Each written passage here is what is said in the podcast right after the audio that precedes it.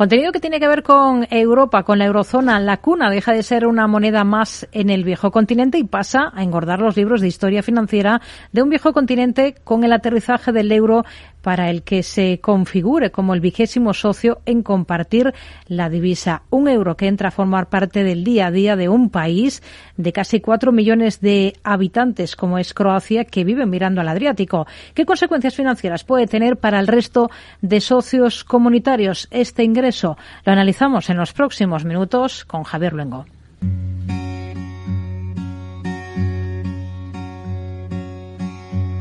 I'm at a party I don't wanna be at. And I don't ever wear a suit and tie. I wondering if I can sneak out the back.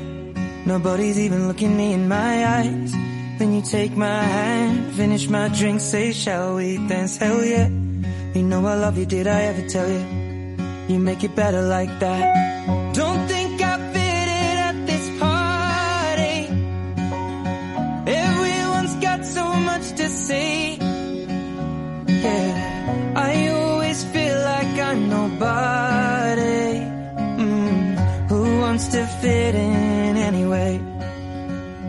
Más de 27.000 millones de euros en reservas de divisas, lo que sería el 40% de un PIB que entra a formar parte de un club con países en peor situación financiera que Zagreb, que Croacia, entre otras referencias, si nos fijamos, por ejemplo, en los rendimientos a los bonos a 10 años croatas, tocan el 3,5%. Esto está por debajo de socios tan importantes o fundadores de la Unión como los italianos o los griegos. Por supuesto, la introducción del euro no garantiza por sí misma una prosperidad económica a priori. Es Nives Malénica, embajadora de Croacia en España, con quien hablamos en Mercado Abierto para analizar la entrada de su país a una alianza económica que ha traído a Europa uno de los mayores periodos de paz y prosperidad económica desde el fin de la Segunda Guerra Mundial con la salvaguarda. The ECB is ready to do whatever it takes de aquel whatever it takes que marcó el final de una crisis financiera como la de 2008 que acabó con los sueños de muchos en Bruselas, Estrasburgo o incluso Frankfurt. For us at the ECB, this New Year's Day is especially important because we are welcoming a new member in our family.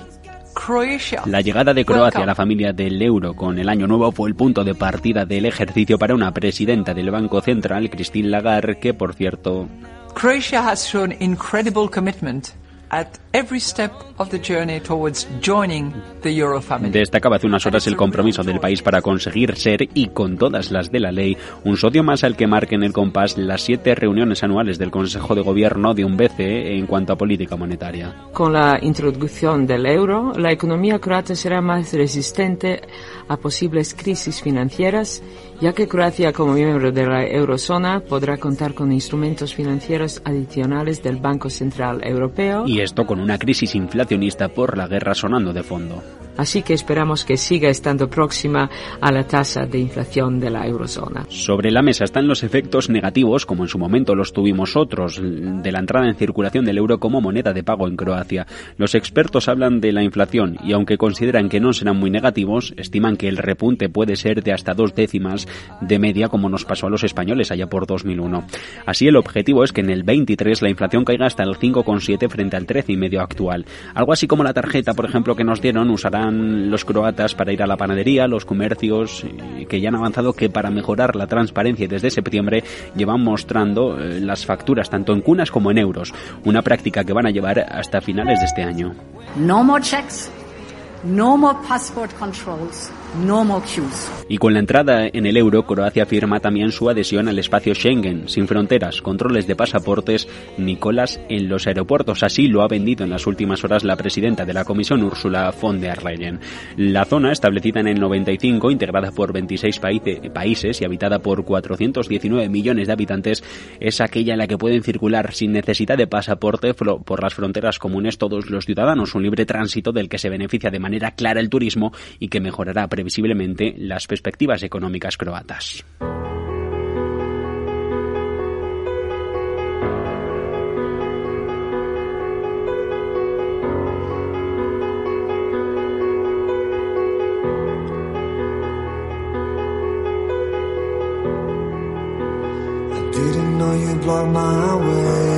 Solo 15 países en el mundo estamos en la OTAN, la Unión Europea, la Eurozona y el área Schengen, y Croacia es uno de ellos. Son palabras del primer ministro conservador Andrej Pelovic al tiempo que ensalzaba la semana pasada la importancia del ingreso en la economía del país para el turismo. Esta industria abarcó solo el año pasado el 24,5%, una cifra muy superior a la media de la Unión, está en el 6,5% y casi el doble de lo que representaba para España en 2020 antes de la pandemia cuando el turismo nos aportaba a cuentas públicas un 13,5%. Se puede decir que la importancia del turismo refleja la especificidad de Croacia, en particular por su ubicación geográfica, que genera una fuerte demanda de los servicios turísticos croatas. La especificidad de Croacia reside aquí, en el turismo, y es que mientras que la Unión apunta a su presencia e influencia en los Balcanes, solo el 55% de los croatas respalda la llegada del euro, según el Eurobarómetro de junio. Además, 8 de cada, de cada 10 eh, ciudadanos de aquel país está convencido de que el coste de la vida le va a aumentar. Pero también hay que ver lados positivos. La llegada de Croacia a la eurozona puede producir un cambio no tan visible, pero igualmente importante para el futuro de nuestra política monetaria. El gobernador de su Banco Nacional se incorpora al Consejo de Gobierno del Europeo y por lo tanto tendrá voz y voto a la hora de decidir cuál es el futuro de los tipos de interés. Croacia aquí tiene experiencia que otros no tenemos en las consecuencias que tiene para una economía una tasa de inflación muy elevada extendida en el tiempo, un proceso que se vivió allí tras la guerra de los Balcanes, aunque ahora llega eso sí con unas mejores cuentas públicas, por ejemplo que la relación deuda pública PIB ha estado disminuyendo de manera continua y a un ritmo satisfactorio desde 2015 con una única excepción de un año de la pandemia 2020 y se espera que esta tendencia positiva continúe. Croacia ingresa con una mucha mejor deuda sobre el PIB que España, 70% frente a 114, un envidiable déficit de apenas el 1,6 y un desempleo desconocido por esta zona del mundo, del 6,3%. Según esto todo, las últimas previsiones de una Comisión Europea que dice que aún Croacia no alcanza a España en renta per cápita, aunque poco a poco se va aproximando. Uno de los sectores sobre los que tienen que trabajar, el de la industria, al que todavía dicen le va a costar despegar.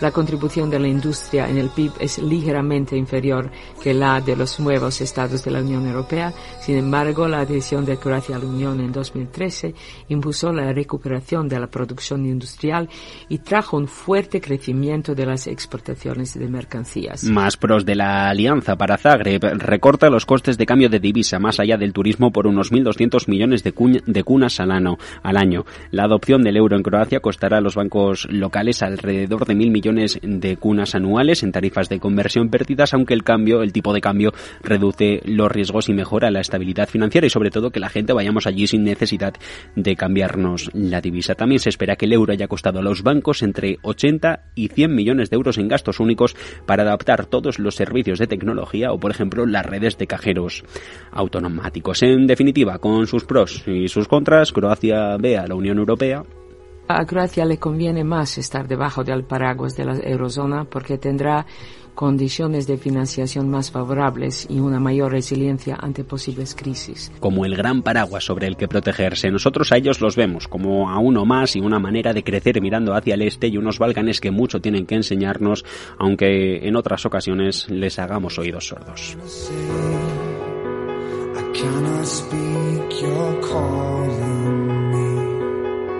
your calling.